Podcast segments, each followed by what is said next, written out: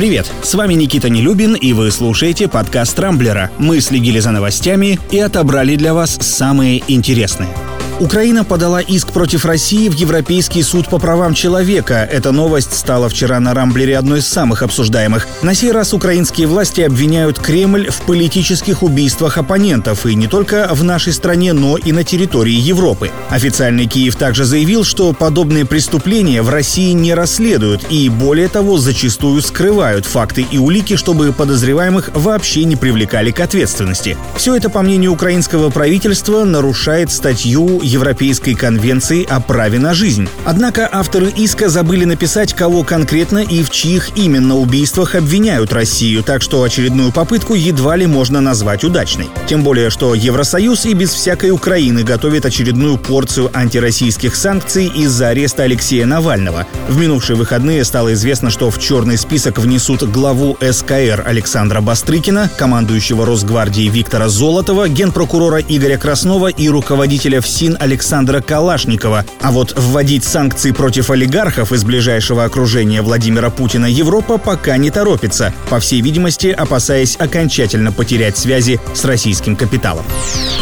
Ну и раз уж заговорили о санкциях, из проекта «Северный поток-2» под давлением США вышли уже как минимум 18 европейских компаний. Об этом накануне сообщили немецкие СМИ со ссылкой на доклад, который Госдепартамент направил в Конгресс. Судя по документам, среди тех, кто отказался обслуживать газопровод, стала немецкая компания Munich Re, одна из крупнейших в мире на рынке перестрахования. Напомню, Соединенные Штаты выступают главным противником строительства «Северного потока-2», опасаясь, что Европа Европа может попасть в зависимость от России.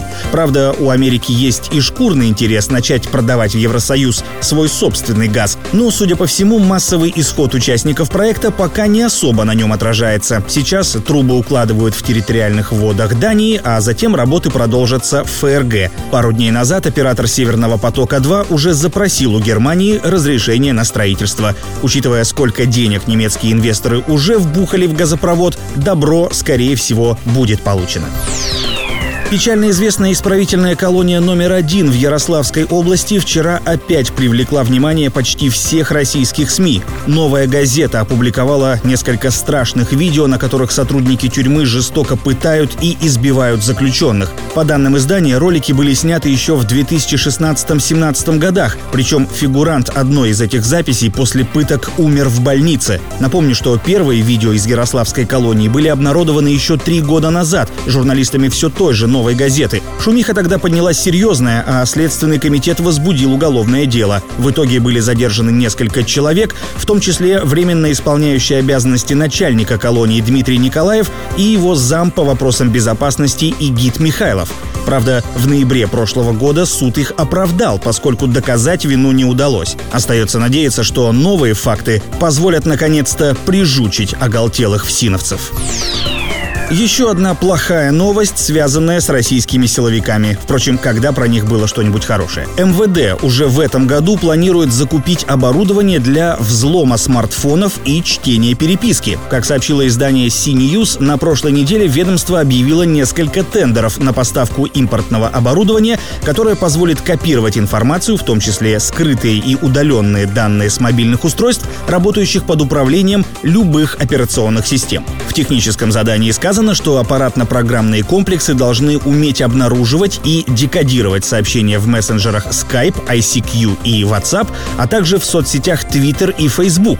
Кроме того, силовики рассчитывают получить доступ к фотографиям и аудио-видеозаписям, которые хранятся в памяти смартфонов. На закупку таких комплексов МВД планирует потратить больше 41 миллиона рублей. Журналисты отмечают, что ранее Министерство внутренних дел уже приобретало подобное оборудование, однако в меньших объемах. Теперь же закупки стали куда крупнее.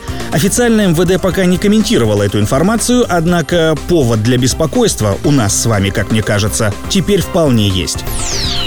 Ну и напоследок новость про любовь к мужчинам. Все-таки праздник был вчера как-никак. В египетском городе Кафр-Шукр уволили чиновницу, которая возглавляла там департамент благоустройства. Дело в том, что она самовольно решила переименовать несколько улиц и назвать их в честь своего мужа и его родственников. После того, как мэрия обнародовала новый генплан города, от местных жителей стали поступать многочисленные жалобы. История дошла до губернатора провинции и чиновницу, которая всего-то хотела увековечить имя любимого и уважаемого супруга, выгнали за самоуправство. Кстати, милые дамы, а какой вы сделали подарок своим мужчинам на День защитника Отечества? Делитесь в комментариях. На этом у меня все. С вами был Никита Нелюбин. Не пропускайте интересные новости, слушайте и подписывайтесь на нас в Google подкастах и CastBox. Увидимся на rambler.ru. Счастливо!